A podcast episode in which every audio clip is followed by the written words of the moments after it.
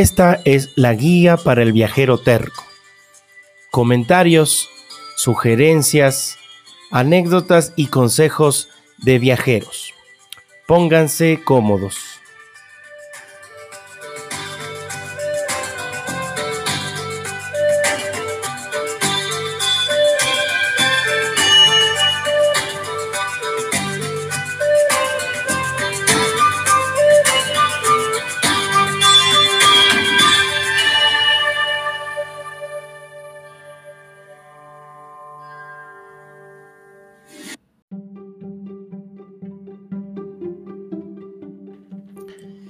Hola, ¿qué tal, viajeros tercos? ¿Cómo están? Buenas, buenas tardes, buenas noches, donde estén escuchando. Al momento que lo escuchen, bienvenidos a este relato que se llama Flirteando con la clandestinidad.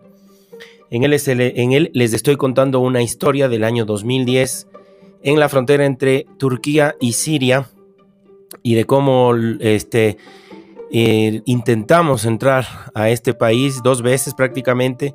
Hemos sido denegados nuestro ingreso Tuvimos que ir a una ciudad que no conocíamos, Hasiantep, y en ella, gracias al pasaporte argentino de Laura, pudimos sacar una cita con el cónsul de Siria en esa ciudad. Ahí nos habíamos quedado. No se olviden que me pueden encontrar en mis redes sociales como jc.voyage en Instagram, en, en Twitter también, y ahí me pueden dejar sus comentarios, preguntas, todo es bienvenido. Vamos a hacer una linda colectividad en donde vamos a hablar de viajes justamente. Ahí pueden encontrar fotos de todos eh, los viajes que pude hacer de varios países del mundo. Em, habíamos abandonado el consulado ya con unas sensaciones diferentes a las que habíamos llegado y la tarde nos quedaba para pasear. Teníamos una ciudad por conocer. Les voy a hablar un poquito de Siria. La República Árabe de Siria tiene una población de alrededor de, eh, de 23 millones de personas divididas por todo el país. Las ciudades más importantes son Homs, Latakia, Alepo y la capital, Damasco. Es independiente desde el año 1946 en el cual las tropas francesas que la habían ocupado durante la Segunda Guerra Mundial se retiraron dando paso así a la formación de una república parlamentaria. Entre los atractivos turísticos que más llamaban y llaman nuestra atención y por los que valía la pena tantos intentos que hicimos para ingresar estaban la antigua ciudad de Palmira. Deben haber escuchado mucho de las ruinas de Palmira. El Teatro Romano de Bosra, uno de los mejores preservados del mundo. El castillo de los Crac de Chevalier, importante en la época de las cruzadas por la leyenda del gran Saladino. También me imagino que escucharon de este personaje. Y obviamente la capital, Damasco, conocida como la ciudad del jazmín. Habitada de forma ininterrumpida por cerca de 4.000 años, la convierte junto a mm, Jericho, Biblos, Luxor y Atenas en una de las más antiguas del mundo. ¿Qué les parece? Y adentro de la ciudad de Damasco están el barrio cristiano, que también queríamos conocer, la mezquita de los Omeyas, uno de una de las mezquitas, de las cinco mezquitas más famosas de los musulmanes, y el Suk al-Hamadiyah, espero pronunciarlo bien, el más grande de Siria y renombrado también por su antigüedad. Pues bueno, la tarde de aquel lunes tuvimos el tiempo suficiente para perdernos en la ciudad de Hasiantep, la que atrapó poderosamente nuestra atención. Si bien es cierto, habíamos estado algunos días en Istambul, esta pequeña urbe nos pareció especial. De calles estrechas y empedradas casi de forma caprichosa, estaba llena de bazares, de especias de todos los colores y olores, los que se eh, acomodaban en grandes barriles, ordenados uno al lado del otro, rodeados de cerca por las famosas delicias turcas. No faltaban el pistacho, el maní, las almendras y el clásico olor a cigarrillo que, como ya les había dicho, invadía el ambiente. Las mujeres vestían velos oscuros en todas sus formas, burkas, shador y hijabs. La ciudad era definitivamente mucho más musulmana que la antigua capital del imperio bizantino. Visitamos las ruinas que se dejaban ver desde la ventana de nuestro hotel, de las que les había hablado. Estas resultaron ser toda una fortaleza bastante bien preservada y estaba situada en una colina desde la que se podía divisar todo el casco antiguo de la ciudad. Hermosa la vista. Era algo ingrato para nosotros hacer de turistas en un lugar al que no habíamos planificado ir y del que sabíamos muy poco. Dicen que esa es justamente la diferencia entre ser turista y ser viajero. Nosotros hacíamos nuestros primeros pininos como aventureros, así es que nos fuimos adaptando a la situación y empezamos a descubrir las bellezas que teníamos enfrente. Escuchar en los altoparlantes cada llamado a la oración era una experiencia conmovedora. Al igual que mirar a las personas en sus negocios tomar sus tasbih, que son estas cosas como rosarios de los cristianos, pues para los musulmanes es el tasbih, y se quedaban en silencio, meditando. Sin duda, se vivía la religión de una manera más profunda, más íntima, y eso a nosotros nos estremecía. El día y la situación se daban para la reflexión, especialmente esa tarde, ya que caía una tenue llovizna y mientras tomábamos un café turco acompañado de una deliciosa baglava, yo divagaba. Pensaba al ver a tanta gente pasar por esas estrechas calles peatonales que definitivamente en este mundo en el que vivimos hay algo que parece estar mal, muy mal repartido, pero dudaba mucho que fuese el talento. Me había dado cuenta que la inteligencia y la creatividad eran prácticamente lo único que había sido dado democráticamente entre la humanidad. Los pobres no son pobres porque así lo quieran. Las reglas de este juego llamado mercado mundial han sido impuestas por quienes se lo inventaron y muy difícilmente van a dejar que un grupo de outsiders o de aparecidos les enseñen cómo jugarlo. Reflexioné también sobre toda la gente viajera que habíamos conocido hasta entonces. Había de varios tipos. Por un lado, los que dejaron todo en sus países y vivían meses cargando solamente lo que llevaban encima. Hombres y mujeres viajando años enteros. También había los que no sabían bien qué hacer de sus vidas y al disponer de tiempo y de dinero no se les ocurrió mejor idea que ir a conocer el mundo. Pero esto también me llevó a otras conclusiones. Se las comparto. Viajar es un hobby que ha ganado adeptos en los últimos años. Se ha creado una cultura de devoción alrededor de esta actividad, con una maquinaria empresarial importante convirtiéndola en un negocio muy rentable y con prácticas muy parecidas a las de algún tipo de culto religioso. No sé si están de acuerdo. Los argumentos para convencernos de viajar son variados, que nos enriquece como personas, que nos toca el alma, que nos hace ver el mundo de otra forma, que nos hace entender lo minúscula de nuestra existencia y más frases por el estilo que resaltan ese lado espiritual y místico que supuestamente nos trae el viajar. Y no es que yo esté en contra de los viajeros, de hecho yo soy uno y de las personas que postean y comparten sus fotos en Instagram, sino que no estoy muy de acuerdo con todo ese lado espiritual. Acá les comparto más de mi opinión. Tengo que comentar que en esas semanas había visto, y no solo en esas semanas, sino en, el resto de viajes, he visto personas que logran con una habilidad asombrosa transportar la burbuja esa en la que viven en sus países hacia los destinos que visitan incluyendo ahí sus prejuicios, sus miedos, sus gustos impuestos y sus ideas preconcebidas. Y así queda descartado cualquier ejercicio de contemplación o de introspección, ese que justamente tanto se publicita. Considero que viajar per se no cambia a nadie. Conocer nuevas culturas no es en sí un ejercicio enriquecedor como muchos nos quieren hacer pensar. Los cambios de paradigmas vienen primero desde dentro de uno y después como consecuencia de eso uno elige emprender una gira y los destinos que visitará. No es necesario ir muy lejos para empezar a modificar algo en este planeta. Todo esto es mi punto de vista. Y ahí otras preguntas también me invadieron. ¿Desde dónde es más adecuado querer cambiar el mundo, si es que en verdad lo queremos cambiar? Desde esas reflexiones casi inútiles en las calles de esa ciudad al sur de Turquía, desde el Mato Grosso brasileño escribiendo así como Moraes, desde una revolución en la selva maestra cubana, desde el centro del sistema financiero mundial en Wall Street o en Nueva York, o tal vez trabajando como corredor en la Bolsa de Valores de Chicago. Bueno, se los dejo a su, eh, a su opinión. ¿sí?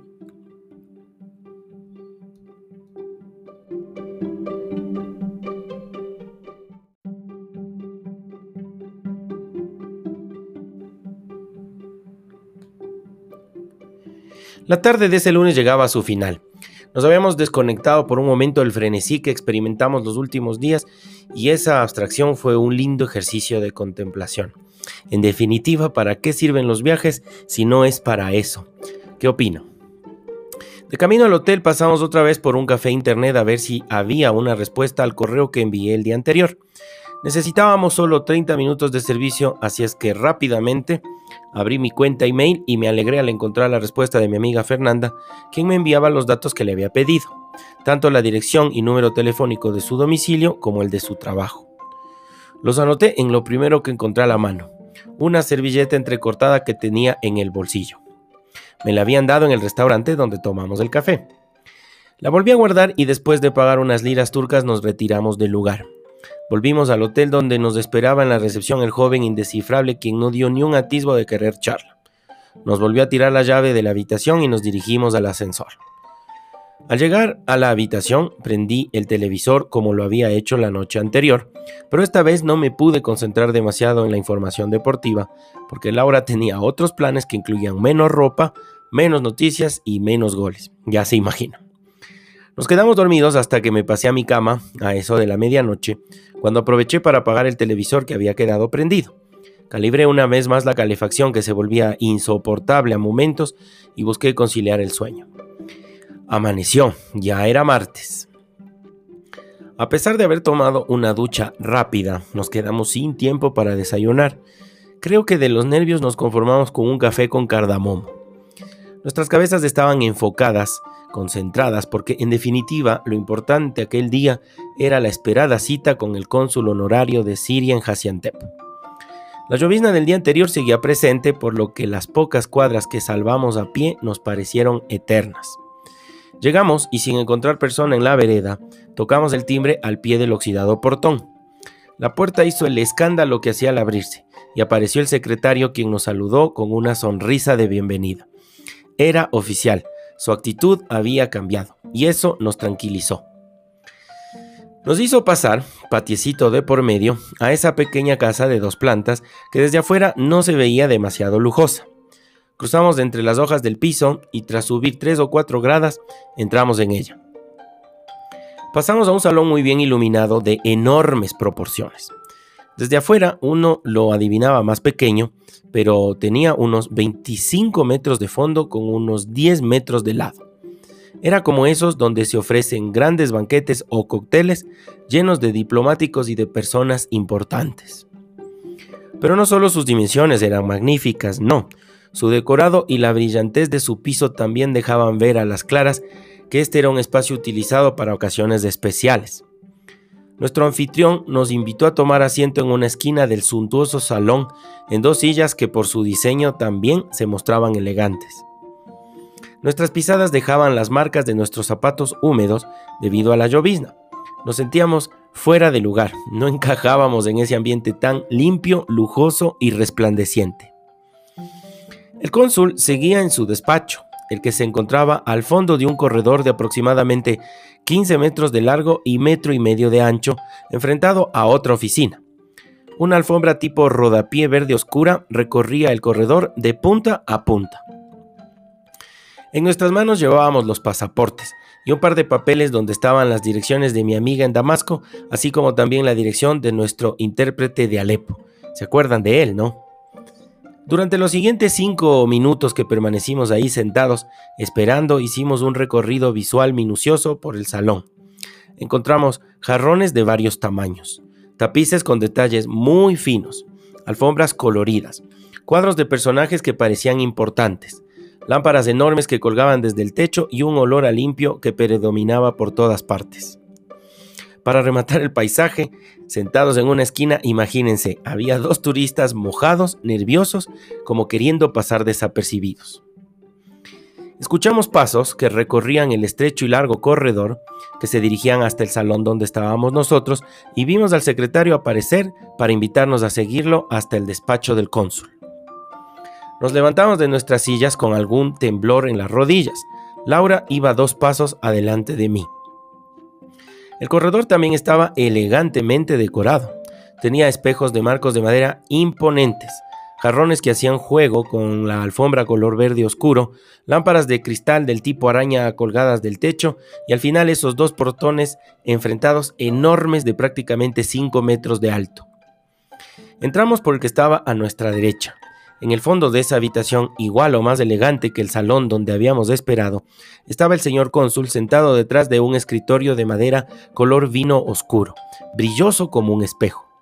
Para llegar a él, había que pasar en medio de dos sofás abotonados de cuero en color burdeos, situados uno frente al otro, alrededor de un hermoso tapiz desplegado en el piso. En el paredón del fondo estaba el ya infaltable cuadro con la foto de Bashar al-Assad, esta vez de dimensiones realmente descomunales. Cónsul y secretario cruzaron dos palabras en árabe sirio, hasta que el gigantesco personaje futbolero se retiró y nos dejó a solas para el interrogatorio. Nuestro anfitrión era un hombre de vestir muy elegante. Tenía aproximadamente unos 50 años, ojos negros, mirada penetrante, cejas pobladas, oscuras y expresivas, bigote un tercio, buen porte y peinado con raya de costado. Con ese aire de autoridad fue inevitable emparentarlo con la imagen de aquel dictador alemán que mandó a matar a millones de judíos a mediados del siglo pasado, pero solamente era nuestro prejuicio. Nos invitó a sentarnos en las sillas que separaban el escritorio de los dos sofás abotonados. Yo tomé la silla de la derecha, Laura la de la izquierda. Sentíamos una mezcla de temor y nervios porque la solemnidad de la situación nos sobrepasaba. Recordemos que nosotros habíamos salido de nuestro país como dos viajeros de mochila en plan de vacaciones, pero el destino nos ponía ahí, en ese despacho, formando parte de una misión diplomática, como jugándonos el futuro de la paz mundial. Además, por todo lo ocurrido, las posibilidades de un rechazo eran altas. Incluso si pidiésemos la famosa visa de tránsito cortita de pocos días, las estadísticas estaban en nuestra contra. No descartábamos la posibilidad de que al final de esa entrevista tuviéramos que salir de esa oficina escoltados una vez más por la policía como para continuar con esa rutina que habíamos adquirido. ¡Qué terror! El hombre empezó por preguntarnos las razones de nuestra visita y tal como me lo esperaba, las coordenadas de alguna posible estadía. Puse sobre ese escritorio que brillaba de pulcro las servilletas arrugadas y entrecortadas que tenía en mis manos, balbuceando lo que lograba entender de lo que había escrito en ellas. La reacción del cónsul fue espontánea. Rebotó de su silla giratoria como un resorte y con voz severa en un inglés que se notaba refinado, exclamó: Please find a proper piece of paper. Por favor, consiga un papel decente. Con un ademán exagerado señaló el despacho que estaba enfrente y me pidió que me dirigiese hasta él para escribir toda esa información sobre un papel decente. En Siria tenemos papeles de muy buena calidad, exclamó enfático. Claramente la presentación de mis fuentes bibliográficas le habían molestado y notamos que se había sentido ofendido. Con espanto nos regresamos a ver con Laura y sin atinar a una respuesta me empecé a retirar con la poca estabilidad que me quedaba en las piernas. Salí del despacho, atravesé el metro y medio de ese corredor y entré en esa oficina. Ahí me esperaba el secretario del consulado quien me brindó varias hojas de papel y me preguntó un par de cosas sin importancia. La entrevista empezaba pésimo. Mi ausencia no tomó más de un par de minutos. Volví a ingresar a la lujosa oficina donde me esperaban Laura, con cara de desconcierto, y aquel hombre de casi metro ochenta, traje gris oscuro, corbata colorada, delicadas manos blancas muy cuidadas y gestos claros de una personalidad dominante. Ahora sí, me dijo, coménteme en qué ciudad le esperan y cuáles han sido sus inconvenientes para ingresar a Siria. Tragué saliva y respondí con voz tímida, leyendo las coordenadas que tenía en la hoja escrita a mano. Añadí al relato un recuento de nuestro penoso trajinar y de cómo fuimos rechazados en dos ocasiones. El hombre dominaba perfectamente el idioma inglés, lo que generaba apertura para el diálogo, así que expusimos detalladamente los hechos. Empezamos por la llamada al consulado en mi país, la noticia de la muerte del funcionario encargado de realizar este trámite y la mala información que habíamos recibido prácticamente de todas las fuentes. Fuimos extensos en detalles, pero muy cuidadosos en no mencionar jamás el haber sido maltratados por el personal sirio en los puestos fronterizos. Comentamos eso sí que si algún miedo había, este se debía al desconocimiento de nuestras nacionalidades por parte de los policías y a las barreras del idioma. No sé si mentíamos, les digo la verdad o si algo de ese aire de diplomacia que se respiraba en esa elegante mansión se nos estaba pegando. Al parecer nuestro discurso lastimero iba generando alguna especie de reacción positiva en el hombre de los bigotes a lo Chaplin, porque sus gestos empezaron a volverse más apacibles.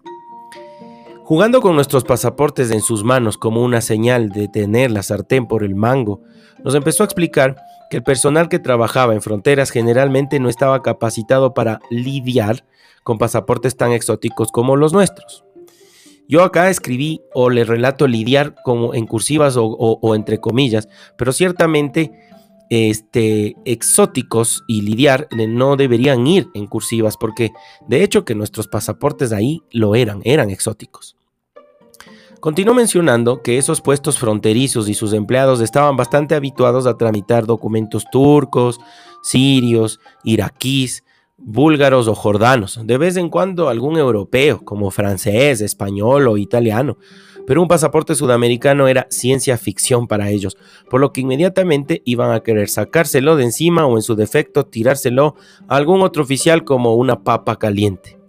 En efecto, el cónsul estaba describiendo con exactitud el proceder del que fuimos testigos en nuestras aventuras y de lo que ya les he relatado.